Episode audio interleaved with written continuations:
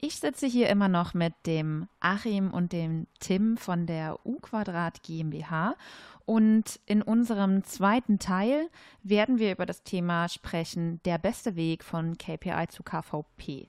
Und ich habe gleich als Einstiegsfrage vorbereitet, mit welchen und hauptsächlich mit wie vielen Kennzahlen sollte man denn am Anfang starten? Weil ja, die bunte, weite Welt liegt einem ja offen. Es gibt vielleicht in manchen Firmen Balance Scorecards oder vielleicht haben manche schon ein Hoshinkanri und ja, wie viele Kennzahlen sind eure Empfehlungen? Wir haben ja im ersten Podcast heraus, gemeinsam herausgearbeitet, dass es hier um eine Führungsphilosophie geht, wenn wir über Shopfloor Management reden. Und man sollte sich im ersten Lob auf das M, auf das Management äh, konzentrieren und deswegen lieber weniger Kennzahlen haben als äh, zu viele.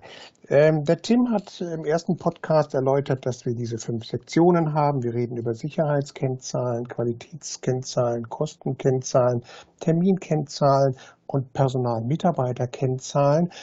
Und wenn man jetzt mal langsam anfängt mit eins, zwei Kennzahlen pro Sektion, ich glaube, dann wird deutlich, dass hier, wenn wir über Management im Shopfloor reden, dass wir über die Denk- und Arbeitsweise eben in dieses Shopfloor-Management einsteigen wollen. Also zusammenfassend, lieber weniger und mehr, ich meine, so eine Kennzahl, die hat eine Lebensdauer. Die darf nicht länger sein als vier bis sechs Monate und dann muss das überführt werden in Standards und dann kommt die neue Kennzahl. Das heißt, es ist ein lebendes Instrument, ne, wo ich immer wieder was dazuführen kann, was wegnehmen kann, Standards umsetzen kann und, und, und. Also es darf gerne reifen wie so ein Wein oder wie so ein Whisky. Absolut. Ja. Äh, schönes Beispiel. Vielleicht hätte ich für die Arbeitswelt ein anderes äh, gewählt, aber, aber genau so ist es. Okay. Und welche, welche Rolle, du hast es gerade beim Thema MV Management gehabt, welche Rolle spielt denn ein bestimmter Führungsstil gerade bei der Einführung von Shopfloor Management? Und was ist hierbei dazu beachten, damit man jetzt nicht unbedingt darauf hängen bleibt gedanklich, äh, die KPIs aus sich herauszupressen, ähm, sondern eben wirklich dieser Schwenk irgendwann zum KVP stattfindet. Oh ja, das ist, das ist ein wichtiger Punkt, den man beachten muss. Gehen wir mal zurück auf die DNA vom Shopfloor Management. Es geht darum, die Zusammenarbeit Führungskraft, Mitarbeiter zu stärken. Es geht darum, dass die Führungskraft eine Richtung vorgeht. Es geht darum, dass ich richtigen Informationsfluss und Kommunikationsfluss habe. So, und das hängt natürlich zusammen mit meinem Führungsstil. Was brauchen wir? Wir brauchen charismatische Führungskräfte, die, die mitreißen, die begeistern können. Wir brauchen aber auch durchsetzungsstarke. Und wir brauchen aber auch Führungskräfte, die die Vorgesetztenrolle spielen. Nicht immer autoritär, äh, aber eben doch eben dort entsprechend auch Anweisungen geben können, wenn es Richtung Arbeitssicherheit zum Beispiel geht. Das heißt, ich habe gar keinen eigenen einzelnen Führungsstil, sondern ich muss mich dem Führungsstil, der muss angepasst sein an die jeweilige Rolle, die so eine Führungskräfte hat. Es ist äh, häufig auch davon die Rede, dass wir gerade im Shopfloor-Management so diesen situativen Führungsstil haben. Und ich ganz wichtig, und das ist eine Hürde für viele Führungskräfte äh, zu verstehen, dass ich durchaus unterschiedliche Führungsstile je nach Situation haben muss. Und das ist aber ganz, ganz wichtig, wenn ich hier über die Einführung von Shopfloor Management nachdenke. Mhm. Gehen wir mal weiter Richtung Überführung von KPI zu KVP. Ein Teil davon, von KVP, ist ja Maßnahmen abzuleiten aus Abweichungen. Wie kann es denn geschafft werden, dass aus statistischen Kennzahlen sinnvolle Maßnahmen werden? Also wir haben äh, bei jeder Kennzahl so das Motto, äh, grün ist gut, äh, rot ist besser. Äh, das heißt, das ist so ein bisschen auch eine Kulturthematik. Also wenn etwas grün ist, dann heißt es ja, es läuft, Grenzwerte werden eingehalten. So, und wenn eine Kennzahl rot ist, dann decke ich ja was auf. Dann habe ich ja etwas, wo ich mich damit auseinandersetzen kann und woran ich arbeiten kann. Und dann komme ich in dieses KVP, wenn ich dann eben das, daraus auch Maßnahmen ableite. Ich habe ein schönes Beispiel von einer dramatischen äh, Maßnahme, wo technische Probleme in irgendeinem Besprechungsraum in technischen Runden gelöst werden sollten. Ganz viele hochdekorierte Leute saßen da drin. Das waren äh, Hersteller von Naturkosmetik, flüssige Produkte wurden hergestellt. Und die haben mit Einführung von Stopfondsmanagement kategorisch gesagt, es gibt keine technischen Besprechungen mehr im Besprechungsraum, wir gehen an Shopfloor. Also neben dem Shopfloor-Board stand ein rollendes Flipchart. Es wurde dann mit Ishikawa gearbeitet, Probleme analysiert und die Mitarbeiter haben jetzt gesehen, dass die Themen, die sie mitbringen, Richtung KVP, Richtung KVÖ, Richtung Verbesserung gehen. Das war ein irrer Effekt, als da die, ich sag mal, Schlipsträger in Sicherheitsschuhen unten auf den Shopfloor kamen. Ganz toll. Ich finde immer, man erkennt die Leute daran, wie dreckig die Sicherheitsschuhe sind. wie häufig sie ja, in der Produktion sind. ganz, ganz genau, ganz genau. Aber das hat einen irren Effekt. Das ist genau das, das ist Shop, das ist Managen am Shopfloor. Und das wollen wir erreichen. Ne? Das stimmt. Äh, ein weiterer Punkt ist auch, und ähm, du hast jetzt gerade ges davon gesprochen, ähm, wie kriegen wir, ähm, du hast, glaube ich, gesagt, Anzugträger, ähm, wie kriegen wir die Anzugträger unten auf den Shopfloor, aber nicht vernachlässigen dürfen wir in meinen Augen auch ähm, das Thema, wie kriegen wir die Mannschaft ähm, in diese Methode noch stärker rein. Wir haben in der ersten Folge und wir haben auch vorhin schon viel über Führung gehört, dass äh, natürlich die Führungskraft kein Vorgesetzter sein darf, sondern wirklich auch führen muss, die Leute aktivieren muss. Und ähm, wenn wir jetzt statisch Kennzahlen nur abfragen, dann sind wir wieder im Kennzahlenboard und raus aus dieser Methode. Wir reden immer noch, wir haben vielleicht nur als äh, Überdeckung das Brett.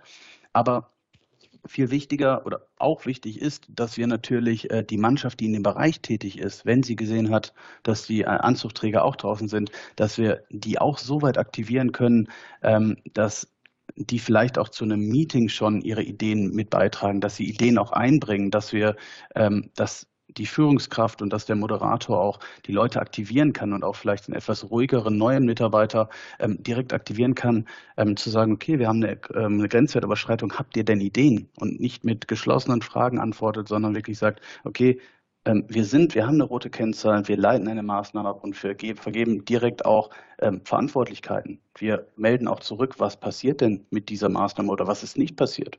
Und das ist auch ein ganz wichtiger Punkt. Hm. Ich habe jetzt drei Dinge daraus verstanden, was getan werden sollte. Also erstmal die Mitarbeitenden mitnehmen, ne? dann die Führungskräfte, ihr sagtet Schlipsträger, ich würde noch die äh, Tweaklight-Abteilung dazu zählen. Und äh, dann als drittes eben auch, dass die Leute die Fragen mitbringen ne, an das Shopfloor-Board. Reicht das schon zum Kulturwandel aus, wenn ich Shopfloor-Management einführe? Oder braucht es da noch was? Da braucht es auf jeden Fall noch was. Braucht es auf jeden Fall noch was. Ich will mal drei Aspekte äh, rausgreifen. Ähm, was wir brauchen, ist eine positive Fehlerkultur. Dieser, dieser Begriff ist strapaziert. Das liest du überall in jeder Ecke. Und äh, trotzdem tun wir uns in unserem Kulturkreis schwer damit. Wir haben ja mehr so eine äh, Fehlerverschleierungskultur. Äh, ne? Also um Gottes Willen, hoffentlich hat das keiner äh, gesehen, schnell mit dem Lappen wegwischen und, und gut ist. Aber so kriege ich natürlich keine Verbesserung hin. Und das ist wieder ein Führungsthema.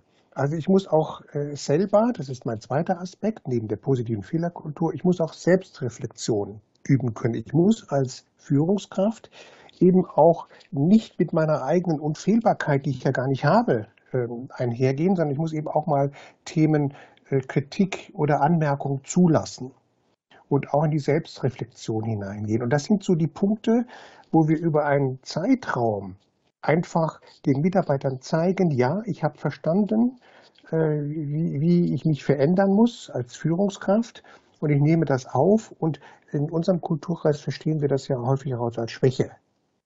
Ja, so, und das ist es aber nicht, sondern das ist ein gemeinsames äh, Thema. Ich kann das auch einkippen in, in so etwas wie eine, wie eine Feedback-Kultur. Können wir nicht. Wir können nicht mhm. Feedback, äh, wir können vielleicht ein bisschen Feedback geben, wenn es richtig ist, aber wir können kein Feedback nehmen. Mhm. Äh, so, und, und das sind so die Themen, wo wir auch in der Begleitung von, von Shop-for-Management-Einführungen in diesen Soft-Tools arbeiten.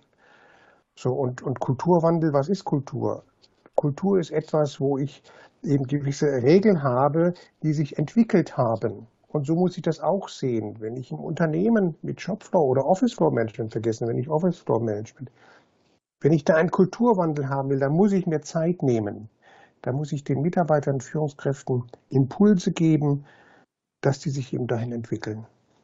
Und da möchte ich einmal kurz einhaken, Achim. Du hast gerade gesagt, das Thema Zeit äh, nehmen. Und ähm, zumindest habe ich die Erfahrung gemacht, ich weiß nicht, äh, ob du das bestätigen kannst, dass auch in vielen Unternehmen das falsch verstanden wird. Da wird die, diese Philosophie des Shopfloor Management so verstanden, okay, wir führen das jetzt ein, wir haben äh, XY Stunden, Tage ähm, Workshops mit den Mitarbeitern. Ja, ist ein bisschen ärgerlich, da müssen wir die Produktion auch stilllegen, weil das ja die, die größte Angst ist, vielleicht auch Werkleiters. Aber es wird dann nicht, es wird dann so verstanden, dass man den Stecker reinsteckt und es funktioniert.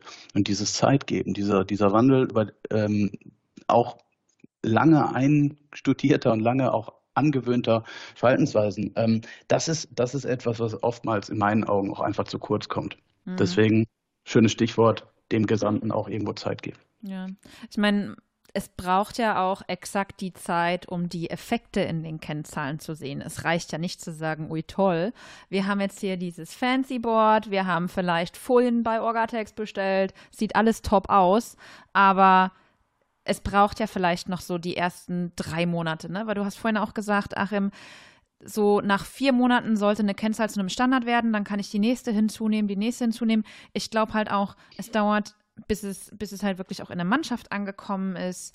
Ähm, und dann kann ich sagen, okay, ich gucke mir mal meine, meine G&V an und gucke mal, ob ich da wirklich, ob ich da dann wirklich die Effekte sehen kann. Und klar, in der Mannschaft ist, siehst du das durch die gelebte, vielleicht leicht veränderte Kultur schon.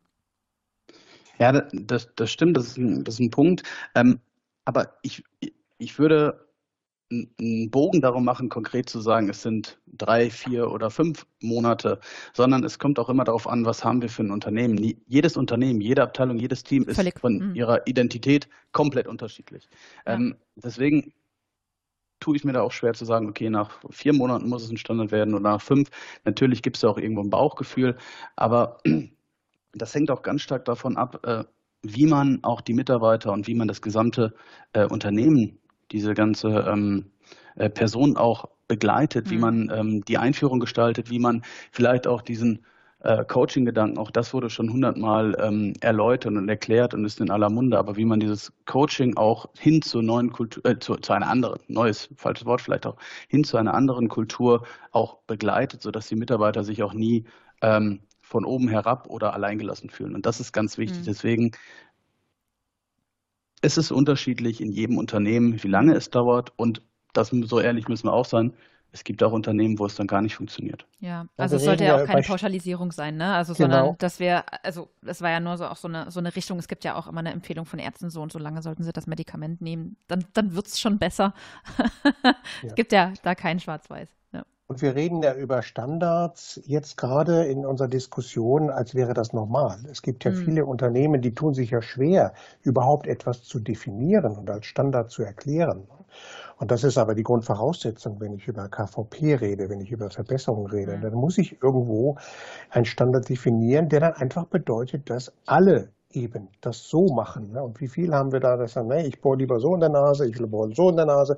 Und das ist eben dann die Aufgabenstellung, dass eben irgendwo die beste Möglichkeit, die zurzeit beste Möglichkeit zu finden. Hm. Aber, und das ist ein schöner Punkt, da haben wir auch dann immer die Möglichkeit, den, ähm, den Unternehmen, die sich mit Standard schwer tun, auch ich muss den Coaching-Gedanken nochmal wieder aufgreifen, bitte entschuldigt, aber auch in der Pilotphase wirklich zu sagen, okay, mhm. wir haben da eine kleine Keimzelle und da darf dieser Wandel auch etwas ähm, anders verlaufen und vielleicht auch mit mehr Hürden und so weiter eingehen. Aber ähm, das Ziel sollte immer sein, von der KPI, mhm. von einer starren KPI hin zu einem gelebten, und das ist mir ganz wichtig, gelebten KVP zu gehen. Ja. Inwieweit ist denn in dem Bereich die Führungskraft Förderer oder Bremser? Was würdet ihr sagen? Äh, die ist äh, beides. Also das sind so die, das ist Zünglein an der, Waage, äh, an der Waage. Der, die Führungskraft kann Förderer sein, wenn sie eben genau das tut, was wir gerade gesagt haben, sich selbst reflektiert nach vorne bringt und eben die, die Dinge eben auch vernünftig begleitet. Aber wenn ich, wenn ich diesen Anweisungshabitus nicht ablege, ja, dann bekomme ich auch äh, kein KVP hin, dann bekomme ich kein Shopfloor-Management. Also das ist ganz, ganz, ganz entscheidend und der Tim hat ja auch schon erwähnt, dass es dort äh, Themen gibt, wie man die äh, Führungskraft begleiten kann, wie man sie äh, fördern kann dort. Und mhm. da muss man einfach auch gucken, dass die Themen wie Coaching oder Shadowing, das wird bei uns häufig mit einer roten Couch äh, verbunden, dass man sagt, wow, du kriegst Coaching, du musst es aber nötig haben. Und häufig wird also psychologentechnisch, okay, krass. Ja, das hm. passiert immer wieder, wenn man, wenn man so etwas sagt. Und man vergisst aber, dass es hier einfach ein normales Instrument ist, ein Standardinstrument ist, um eben hier eine persönliche Entwicklung hm. auf der Verhaltensbasis hinzukriegen. Voll. Und insofern, die Führungskräfte sind sehr, sehr, sehr entscheidend. Und das wird häufig übersehen, sondern dann reden wir über Methoden, über Kennzahlen und wir vergessen, dass letztendlich der Impulsnehmer oder mhm. Impulsgeber die Führungskraft ist. Mhm. Und das ist aber auch ein schöner Punkt, über den ihr euch ja gerade ähm, unterhalten habt, Förderer oder Bremser. Deswegen ist es ja auch essentiell wichtig zu sagen, wir hören nicht auf der Shopfloor-Ebene auf mit der Methode, sondern wir ähm, denken auch schon weiter nach einer Pilotphase und sagen, okay, ähm, auf allen Ebenen des Unternehmens sollte ähm, die Philosophie gelebt werden. Und das dauert natürlich. Und wir reden da wieder über eine Kaskade, die aufgebaut wird. Aber das ist essentiell wichtig, dass man sagt, okay, im Optimum wirklich zu sagen, ähm, jede Führungskraft kommt in vordefinierten Zyklus ähm, damit äh, in Kontakt. Aber, und das ist wieder ganz wichtig, wir führen ja nicht nur in der Zeit der Stehung, sondern wir führen dann eigentlich jede Sekunde, die wir im Unternehmen auch tätig sind und interagieren. Das muss man als, als einen, Werbe, einen Werbeslogan nehmen. Wir führen nicht nur in der Stehung, wir führen jede Sekunde. Das ist ein richtig schöner Satz. ähm, mir brennt noch eine Frage unter den Nägeln, weil du hast gerade auch schon gesagt, dass es wirklich auf allen Führungsebenen ähm, durch durchkaskadiert werden sollte, dass alle Führungsebenen darin eingebunden werden sollten. Und da interessiert mich jetzt, wie lange es denn im Durchschnitt so dauert, wo die Leute, die an den ersten Stehungen in der Pilotphase beteiligt sind, von der wir müssen uns überwinden, weil wir müssen das jetzt machen, hin zu wow, wir verstehen das jetzt, äh, wir wissen, was es uns bringt, weil wir gelernt haben, wie wir jetzt einen Einfluss nehmen können. Was ist die Zeitspanne? Ich glaube, da möchte ich nochmal auch auf den Punkt zurückkommen, den ich vorhin gesagt hatte. Ich, also ich von meiner Seite, Achim, vielleicht siehst du es anders.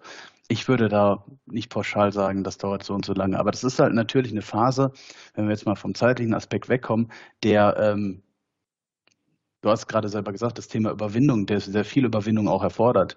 Wir reden, wir, ah, wir arbeiten oft mit ähm, Personen zusammen, die seit 20, 30, 40 Jahren vielleicht am Berufsleben sind, die sich das irgendwann angeeignet haben, einen gewissen Stil. Ähm, und diese Überwindung dann zu finden, zu sagen, okay, wir machen jetzt was anderes, das ist abhängig von verschiedenen Punkten. Mhm. Achim, du hattest gerade das Thema Coaching nochmal eingebracht.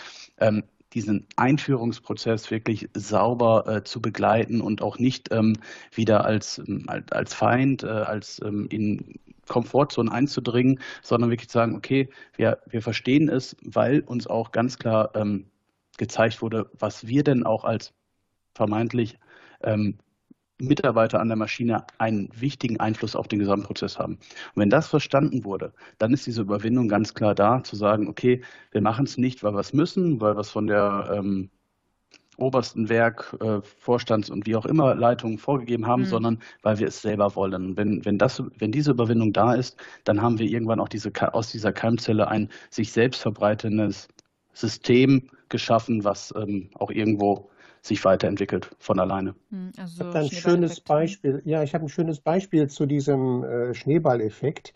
Und zwar haben wir da in einer Papierfabrik, äh, Spezialpapierherstellung, haben wir einen Shopfloor-Mensch mit ein ähm, geführt und da haben wir auch diesen Effekt gehabt, dass einige schon längst alles überwunden hatten, das ganz toll fanden, andere nicht. Und diese zweite Führungsebene, die hat gesagt, Mensch, dann lasst uns doch mal zusammen hocken, 14-tägig. Und die haben einen Erfa-Kreis gegründet. In einem lockeren Rahmen, eine halbe Stunde, 14-tägig zusammen äh, gesessen und haben eben dann wirklich diese Transparenz auch gelebt und haben gefragt, wie machst du denn das, wie funktioniert mhm. denn das? Äh, da habe ich schlechte Erfahrungen, habt ihr jemanden einen Tipp? Und das sind so die Themen, wo wir dann voll in diesem Kulturwandel drin sind. Mhm. Und das fand ich also, da war ich selber überrascht, dass die für sich gesagt haben, nee, komm, wir glauben an das Thema, aber links und rechts knatscht es noch ein bisschen. Mhm. Und das war eine tolle, tolle Geschichte, dass die gesagt haben, wir wollen alle dieses Thema überwinden und wir stehen dahinter. Ja, schöne Geschichte. Hm. Also ich nehme für mich mit, dass wirklich die Führungskräfte der Dreh- und Angelpunkt sind. Und ich hoffe auch, dass ganz viele EntscheiderInnen, die irgendwann mal Shopfloor Management einführen möchten, explizit sich nochmal im Replay die Beantwortung zur letzten Frage anhören, wie lange es denn dauert, weil es nämlich so lange dauert, wie es Zeit braucht. Und das ist ja auch so eine Standardfrage. Ne? Ich arbeite ja selber in einem Unternehmen, wo wir das gerade durchlaufen. Und es ist eine Frage, die du immer bekommst, ob du willst oder nicht, weil ne, es ja irgendwie man den Kunden im Nacken hat, performen zu wollen, abliefern zu wollen, Zufriedenheit zu stiften. Deswegen ist es ganz, ganz wichtig dabei zu verstehen. Und ich glaube, das ist ein guter Schlussgedanke zu unserem Thema, der beste Weg von KPI zu KVP, dass es eben seine Zeit dauert. Danke für diese tolle, ereignisreiche kurze Folge zum zweiten Teil. Und wir treffen uns dann wieder zum dritten Teil mit dem Thema wirkungsvolle Shopfloor-Kommunikation. Danke euch beiden. Danke, Nadja. Gerne. Ich hoffe, dir hat diese Folge gefallen. Achim und Tim von U Quadrat haben dir ihre Tipps und Tricks zur Einführung von Shopfloor Management im Download-Bereich bereitgestellt. Also, wenn du nicht genug bekommen kannst, schau in den Download-Bereich und hol dir die Dateien. Wir hören uns in der nächsten Folge.